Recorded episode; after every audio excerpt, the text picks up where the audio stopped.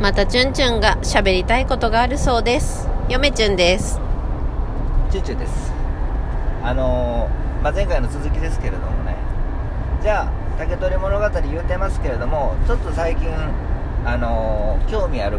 ことはですね「万竹取屋葉集」の「竹取の翁の歌うん」と「竹取物語」ってどういった関係があるのかなと万い葉うそのことにすごく興味が今ありますはいはいちょっといいですかはいえっと「万葉集」の中にある和歌で、はい竹取の翁が読んだ歌があるってことですかはいあります竹取の翁のあのーなんつうの歌った歌があるんですよ、うあじゃあ読み人が竹取の翁うんでおー今までの先行研究とかその概略とか読んでみるとですねいろんなそのせい すいません、えー、と竹取物語の成立は大体、えー、とどうですか、まあ、平安時代ぐらいかとは言われてるんですよ予想ね大体、えでもさ「万葉集」に載ってる疑問に思いません、うん、うん、おかしいよなおかしいや ろうんあれあれってえみんなえ不思議に思わへんうんえなんでなんでって思わへんうん竹取物語の成立はうん大体平,、平安時代と言われてます言われているで「万葉集」に竹取の翁の話があるんですうんでいろんな最近のなんとか全集とかなん、ね、古典なんとか大成とかあるけれども、大体「万葉集」のことその歌は引用されとったりするんですおよー参考文献とかうんうんうん関係文献みたいはいな感はじいではいはおかしくないいこれちょっとえって思わへうんん思った「こんにゃく物語集は」うがっつり竹取物語の話があるんですよ、んちょっとうがっつり竹取の沖縄の話があるんですよん、もろにうねん、もろにうんそれもまああれどうなん平安時代ぐらいな大体こんじにゃゃく物語な集いですかねちょっとはっきりとはわからないですけれどもでもそれやったらわかるわ「万葉集」ですよう「ん万葉集」って成立いついやもう相当古くないあれ奈良奈時代良ぐとらいかようんそうそうそうそうそれに書い奈良時代の書物に竹取の沖縄の花歌があるんですよそこうれなるとこれですね、うんあの竹取の翁のモデルがそっから来てるってこー、とこれ一発で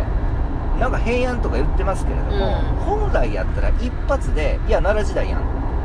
そうやななるでしょもうちょい早い可能性はあるよねあのねうんここで、えーおそらくその2つの可能性っていうかまあいろいろあるとは思うんやけれどあもいろいろあるとよく考えてみると皆さんがこう僕らも読んだ「竹取物語」中学校で読んだ「竹取物語」っていうのはあれはその小、まあ、分かりやすく言ったら小説みたいな感じなんですよね、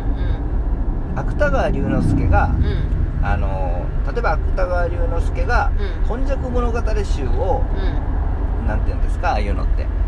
パクったんじゃなくてオマージュオマージュしてその藪の中で藪の中とかをあの書きましたうみたいな感じで、うんおそらくですよ竹取物語は昔話昔にその竹取物語のオリジナルの話があって、んうんそれをオマージュする形であの今皆さんが読んでるようなやつができた何そのそ成れ立が平安時代ぐらいなんじゃないかと言ってるんやとめ順っち調ゃは認面識白いやんで当然あれはえっ、とこれはゆきんさんに言ったんですけれども分かりやすく言うとあれ言ったっけ前あのラジあ教オトーえてクで教えて一応あのこれを論理的にあの説明した人があおってですねへえまあ言ったんちゃうかな分からんけどあのケリの問題ねケリ、うえっと小説作る時って大体こう下地を作るんですよね、うんそこをその下地の上にうんこう自分のその言葉だったりこうちょっとここを変えてこう膨らましたりっていう風な作業に自然入ると思うんんであすだよからプロットを作るっていうねそれをやった痕跡があのあるっていうのを、まあ、一応その証明じゃないですけれども、はい理論立てて説明し論したし説明した研究者の論文っていうか文章があるんですよね、それが岩波書店の日本ぶ日本古典文学体系のその解説に書いてあるんですようん名解説てかよ名う解説なよう覚えとんなそんな名解今説運転中ですからねちょんちょん そようう覚えとんなそんなだからこん全ての竹取物語は全ての私の中で根幹になり ましたあのでもあなたは竹ですねまあちゃんとはまだ読んでないんやけどもっと精読してちゃんとじっくり読生んだきろうた生きた竹ですねうんでもまあ結構研究市場ではよ有名みたいで、なるほどなとだからあのーへーよく考えてみるとうん「竹取物語」のオリジナルとは一体何やと、うんあの「今昔物語集」の「竹取物語」でも何を参考にしたのかが分からへんのやわ、うでも載っとるんやわ、んせやなうん、当然その何かを参考にしてるはずなんやけれども、それが今読んでる「竹取物語」が本来まだあもうもうその時代にもあったのかどうかは分かりませんけれども、まあ、今みんなが読んでる「竹取物語」よりも古いオリジナルの「竹取物語の」まあその巷で言われてる昔からの伝説とか民話なのか神話なのかは分かりませんけれども、うんあとはそのこう部分的な話が全部こうくっついて、うんうん今の竹取物語になったのかは分かりません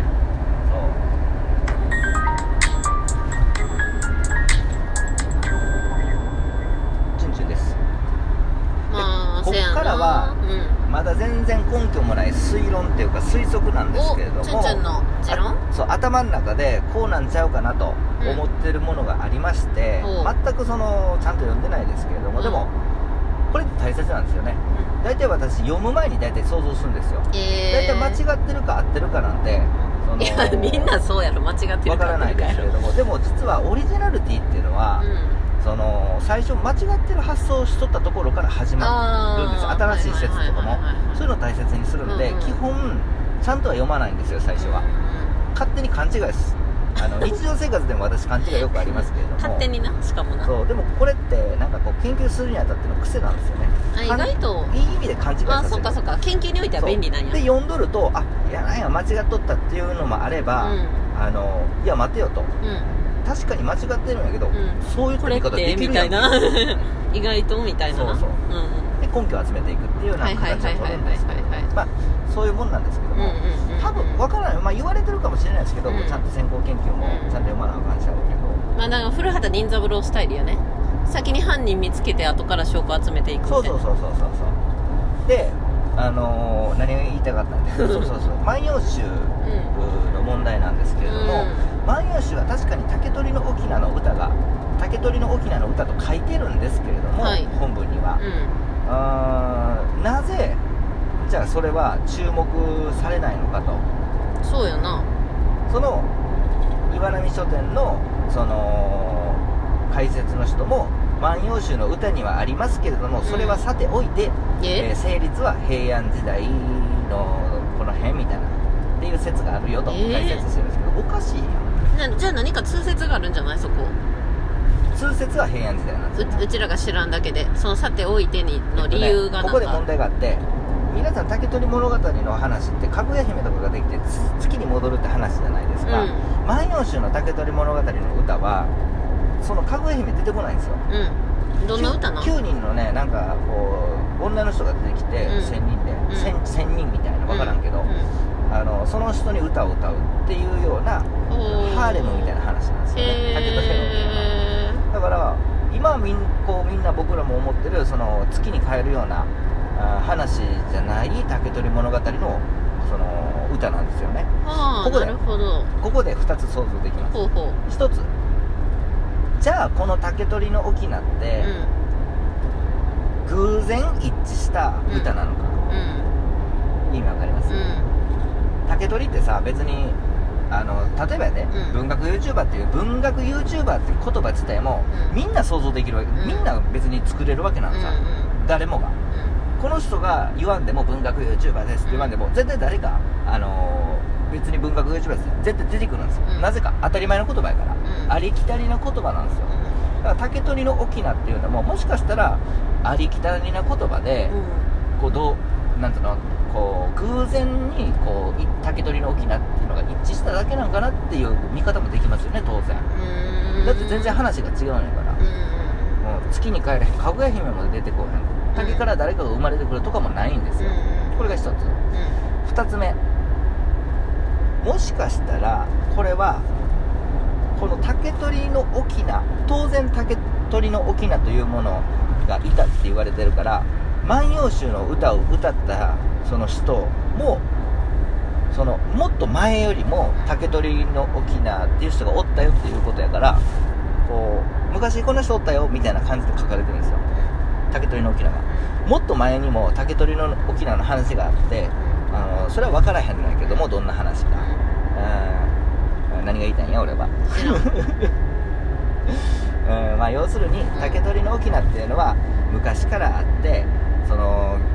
そのな平安時代に行くまでにそのいろんな竹取の沖縄の話がうんうんこう合わさって一つの話になったんじゃないかと、うんだから竹取の沖縄の歌は当然今の竹取物語の竹取の沖縄の話の一つのパーツじゃないかなっていう見方もできますようんね、以上ですうんまあよくある話やねそうちょっとずよくつあるあのいろんなところから影響を受けて、うんまあいろいろバラバラとかき集めて一個の物語ができてるっていうそううんでもそういうもんなんじゃないのとは言われてますけどねうんまあ私もそうやと思いますけれうどんも、うんうんでも分からへんやってみやんとまた違うんかもしれへんうんそうやなまあそもそも資料がないですので、うんあのー全ては想像ですけれどもねうん皆さん、あのか過去の研究者も想そ像うでやね話してまあます文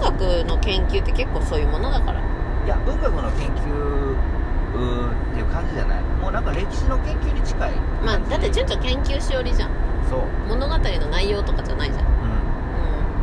まあ、そんな感じですようん、ね、うんなんか、まあ、だからミステリーっていうかこう謎ですよね